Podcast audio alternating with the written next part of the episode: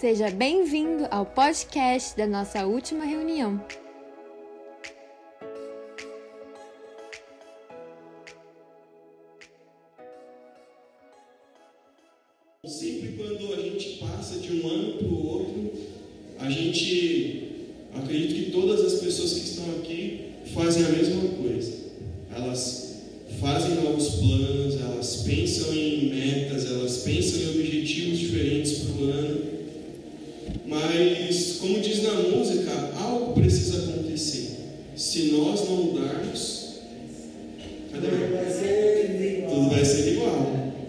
Então, a gente estabelece é, objetivos, a gente se enche, a gente se enche de expectativa, nós desejamos a oportunidade de um novo começo.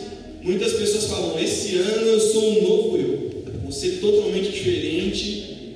E aí a gente começa a pensar: esse ano eu vou fazer mais exercício, esse ano eu vou ler mais a Bíblia, eu vou trocar de emprego, eu vou fazer um curso, vou trocar de carro, vou comprar uma casa. E aí a gente, em algum momento, mais ou menos lá no dia 1 de fevereiro, a gente desanimou de metade das metas. E dentro dessas metas, normalmente, não vou generalizar, mas muito dificilmente a gente coloca algo que seja do reino. Eu duvido, Senhor, que aqui tem, que alguém tenha colocado lá no seu caderninho de metas: esse ano eu vou ganhar 10 almas. Eu não coloquei também. Mas tá, não está escrito. Isso não está escrito. Mas muitas das vezes nós pensamos no que é material. Nós refletimos, nós fizemos a lista de cabeça e estava tudo perfeito. Mas muitas das vezes nós negligenciamos o que é eterno dentro do nosso planejamento.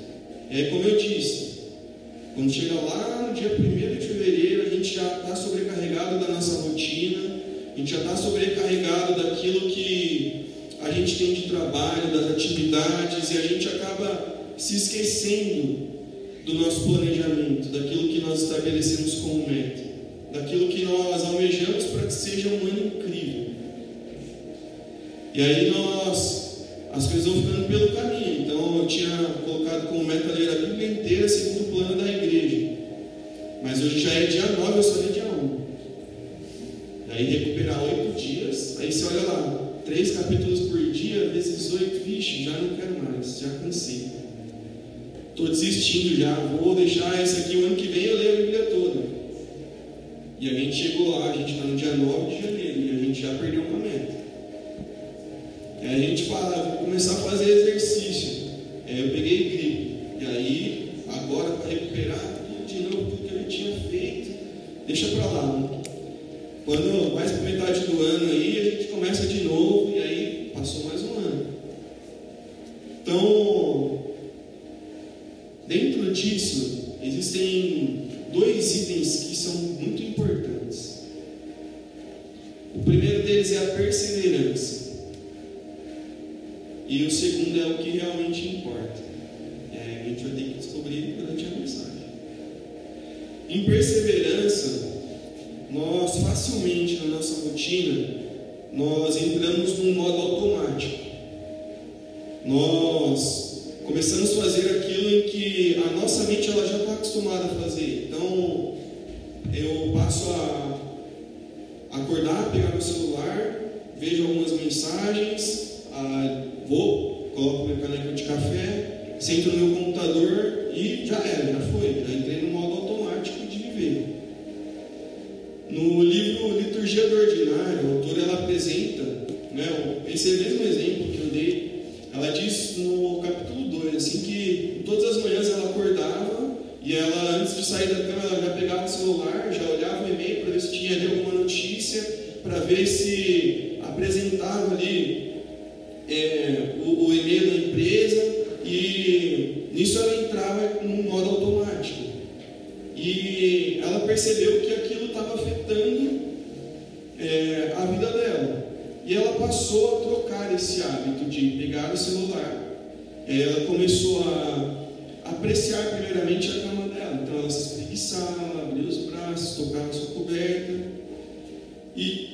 de pegar o celular, ela começou a, a todas as manhãs a falar com Deus, a contemplar aquilo que Deus havia criado.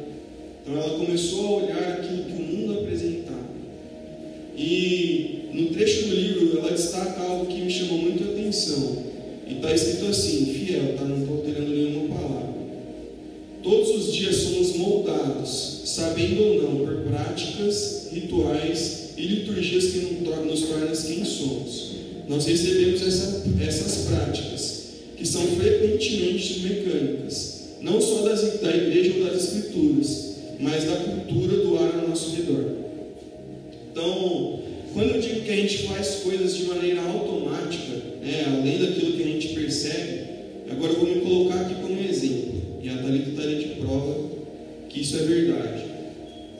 Eu, independente esteja acontecendo na minha casa, eu vou ligar a TV. Não sei porquê, na minha casa, desde quando eu era criança, a TV sempre estava ligada. E eu faço isso inconscientemente. Muitas das vezes eu ligo a TV, a TV está passando lá e eu não estou nem vendo o que está acontecendo. Eu cresci numa casa com cinco pessoas. Eu tinha três irmãos, né? Meu pai e minha mãe. Então eu não tinha muita. A gente só tinha dois quartos, eu não tinha muita privacidade, por exemplo, para estudar ou para fazer alguma coisa. Então hoje, quando eu preciso fazer algo, eu vou estar tá escutando uma música, vou estar tá assistindo um vídeo. Então se eu estiver lendo um livro, eu vou estar tá escutando uma música. Não faz sentido. É, muitas pessoas vão falar, você não está prestando atenção em nenhum nem outro, mas a música eu ignorei, estou prestando atenção no livro. Mas isso é para porque eu faço inconscientemente. Então, na nossa rotina, nós precisamos perseverar naquilo em que nós planejamos. Então, se nós planejamos que essa igreja ela será um lugar cheio, nós não podemos desistir no caminho. E aí eu dependo de você. Está vendo, bebê? Depende de você. Para me lembrar, preciso de você para me lembrar. E eu vou te lembrar também que nós vamos encher esse lugar. Nós vamos orar juntos, nós vamos chorar juntos, nós vamos nos alegrar juntos. Nós iremos perseverar naquilo em que nós temos um anseio em nosso coração. Não, não falo isso só para o que acontece dentro dessa casa, mas para aquilo em que nós estabelecemos como meta. Nós precisamos aprender a cumprir aquilo em que nós planejamos a cumprir aquilo em que nós é, temos no nosso coração.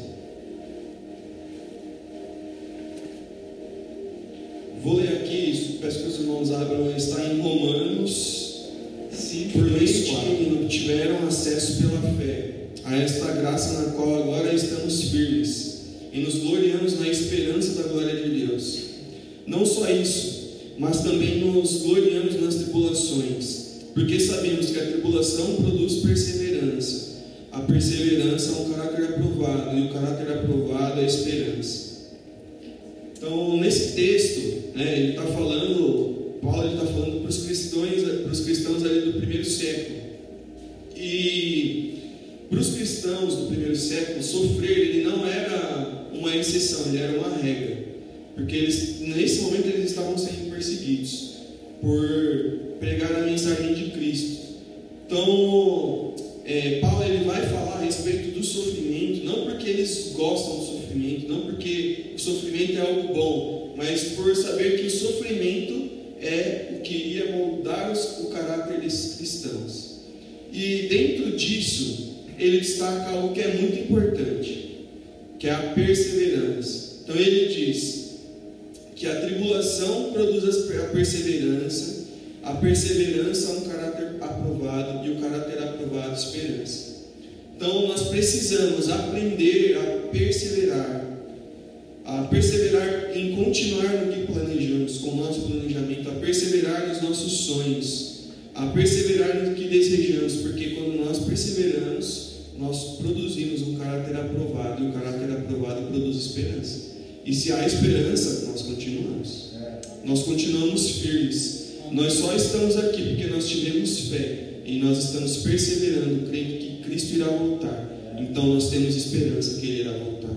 Glória a Deus. Nós precisamos mudar algo em nós para que nós alcancemos aquilo em que nós a desejamos. Mudar pequenos hábitos, mudar a maneira em que nós enxergamos o mundo, enxergamos a nossa rotina. E dentro disso, nós conseguiremos alcançar. Então, partindo agora para o segundo ponto, o que realmente importa. Quando nós falamos em metas, nós colocamos as nossas, nossas metas pessoais e a gente sonha, a gente pensa, né? ah, eu quero comprar minha casa, então eu vou trabalhar, vou trabalhar, vou trabalhar. E isso é legal, não vou dizer em nenhum momento que isso não é legal, mas nós corremos um risco de, se nós deixarmos que isso domine o nosso coração, nós perderemos aquilo que realmente importa. Se as nossas metas elas forem acima de tudo, acima de todas as coisas, a dominância em nosso coração, nós esqueceremos a Deus. Em Provérbios 4, 23, diz assim: Acima de tudo, guarde o seu coração, pois dele depende de toda a sua vida. Em Mateus 6, 21, ele vai, vai estar escrito assim: Pois onde estiver o seu tesouro, ali também estará o seu coração. Então nós devemos ter um cuidado de colocarmos aquilo que nós desejamos à frente daquilo que é eterno. Nós precisamos ter o cuidado de, enquanto nós estivermos perseverando naquilo que nós planejamos, de que isso não domine o nosso coração e nós esqueçamos o real objetivo do que nós estamos aqui. Em João 1, você consegue abrir aí para a gente, Emerson? João 1, 1. João 1, 1. No princípio era aquele que é a palavra. Ele estava com Deus. Ele estava com Deus no princípio, e todas as coisas foram feitas por intermédio dele. Sem dele, nada do que existe teria sido feito. Então, o que eu quero dizer com esse versículo? Se nós desejarmos mais aquilo que nós precisamos, nós perderemos aquilo que é perfeito.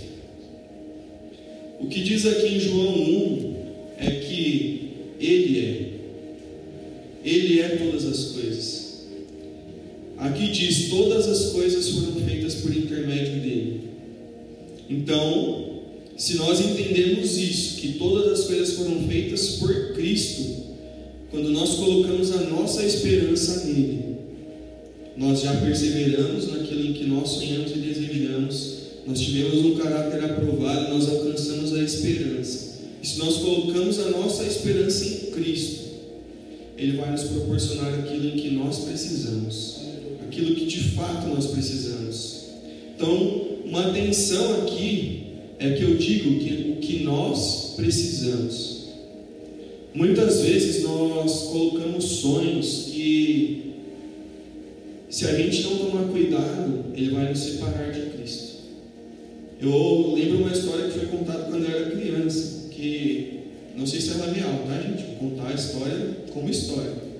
Existia um homem dentro da igreja e ele ia para a igreja sempre de carro e oh, sempre de a pé com os filhos, né? E ele andava uma distância grande, né? E ele sempre orando ali para que Deus o abençoasse com o carro, para que ele conseguisse participar mais da obra. Que se ele tivesse um carro, ele conseguiria participar mais da obra de Cristo e conseguir ali participando, alcançar novas almas, levar os irmãos para a igreja. Ele passou anos e anos e anos orando. E aí, num determinado momento, esse irmão ele consegue comprar um carro. E aí, nos primeiros meses, ele começou a levar os irmãos para a igreja, no que precisava, precisava buscar alguma coisa, esse irmão participava. E aquele irmão ele começou a diminuir a frequência. E aí o pastor, percebendo que aquele irmão já não estava mais tão frequente, já não participava mais tanto da igreja, foi conversar com o irmão. Ele falou: Irmão, o que está acontecendo? Estou percebendo que você está meio distante. Pastor, então, sabe o que é? Agora que a gente tem o carro, a gente está tendo a oportunidade de ir visitar alguns parentes.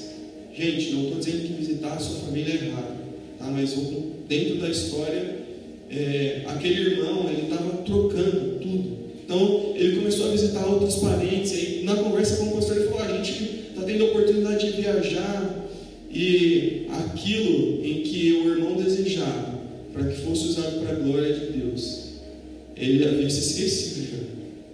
E ele havia esquecido do próprio Deus que o havia abençoado.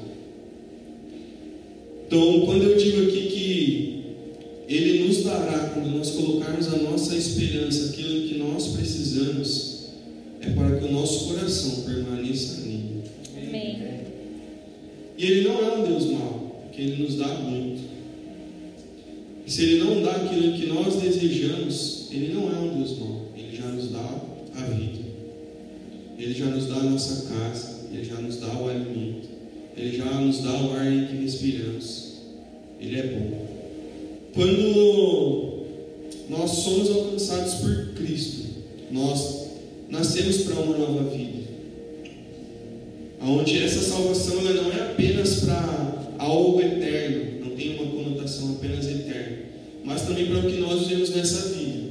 E nós precisamos nos posicionar dentro disso. Nós precisamos apresentar aquilo que nos traz a esperança. Todas as vezes que nós apresentamos a Cristo, quer seja no nosso trabalho, quer seja no ônibus, quer seja no, na padaria, quando nós apresentamos a Cristo, nós agitamos aquilo que Deus fez entre nós, fez o que está em nós. Ele agita o Deus do nosso coração. Nós sentimos uma sensação. Não sei se você já teve a oportunidade aqui de é, sentir no coração de entregar uma mensagem para uma pessoa desconhecida. E quando você fala com essa pessoa, o seu coração ele se enche de um amor, de um, um calor que parece que você vai explodir. Então nós precisamos agitar isso que há em nosso coração. Nós precisamos ter as nossas metas neste ano. Como o Eric e o Gustavo eles disseram, o Eric tem uma abertura falando a respeito daquilo em que nós temos por anseio neste ano. Nós iremos trabalhar firmes para estarmos com vocês, para que esse lugar ele seja um lugar de salvação e que vidas elas venham ser alcançadas e transformadas por Cristo. Quando eu digo que algo é agitado em nós, vou dar um exemplo. Se imagine uma ilha deserta e você percorre essa ilha inteira e você encontra do outro lado da ilha, onde você tem, você fez lá seu acampamento, do outro lado da ilha você encontra uma fonte de água. Essa fonte de água está muito longe. Então, a primeira ideia que você tem é: eu vou pegar um pouco dessa água, vou juntar, fazer o juntamento dessas águas e eu vou levar até o meu acampamento. E aí você pega, coloca água em algum lugar e o recipiente leva até onde você está lá no seu acampamento. Só que os dias vão passando e você esquece aquela água. Aquela água ela fica parada. E aí aquela água ela começa a produzir ali bactérias, bichos, aquela água ela vira uma água intocável. Uma água imbebível. Uma água que se você beber, até mesmo ali, vai ser uma água de morte. Então, se nós fizermos isso com aquilo que Deus tem colocado em nosso coração, se essas águas elas ficarem paradas, nós estamos esquecendo daquilo em que Deus fez por nós. Nós estamos escolhendo aquilo em que é natural ao invés daquilo em que é eterno. Se nós temos a nossa ambição ambição aqui eu estou querendo utilizar no sentido em, no desejo, estou utilizando o que há no dicionário, tá gente? Então, ambição um dos significados é o desejo veemente de alcançar algo. Então, desejar de maneira profunda alguma coisa. Se nós desejarmos, se a nossa ambição for naquilo que é apenas no que é terreno, e nós esquecemos de agitar as águas, Deus entenderá que nós esquecemos e optamos aquilo em que nós só desejamos ter de maneira terrena e não que nós e não o desejar. Então, nessa mensagem que eu quero dizer, planeje, pensem, sonhem, mas não se esqueçam do que realmente importa. Não se esqueçam de que dentro das metas em que você estabeleceu há um Cristo que ele te salvou e nós precisamos apresentar essa mensagem.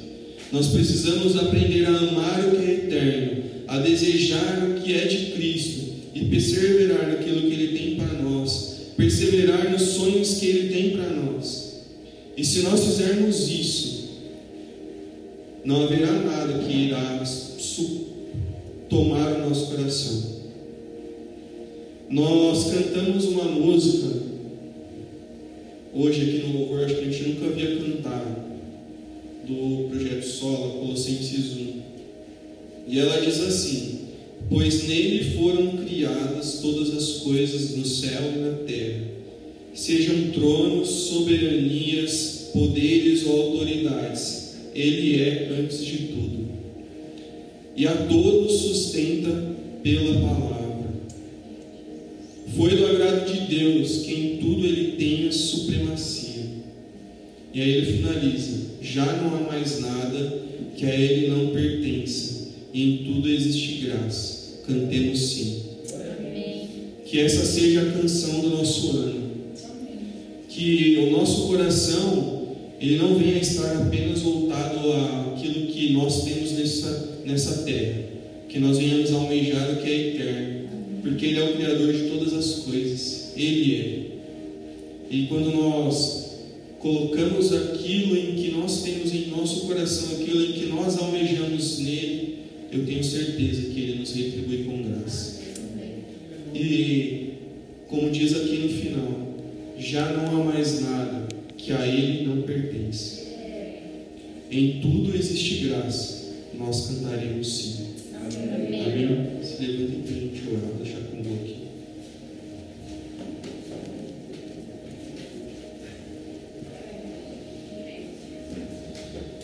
Ficar de pé, pessoal.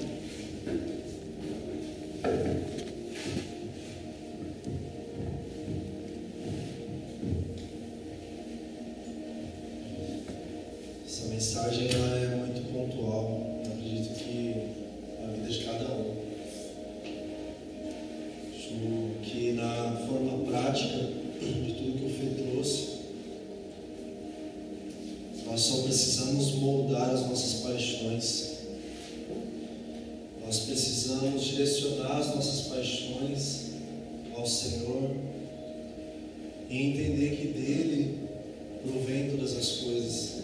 E o versículo que diz, e fica muito vivo, que diz que busquem primeiro o reino dos céus e as demais coisas lhe serão acrescentadas.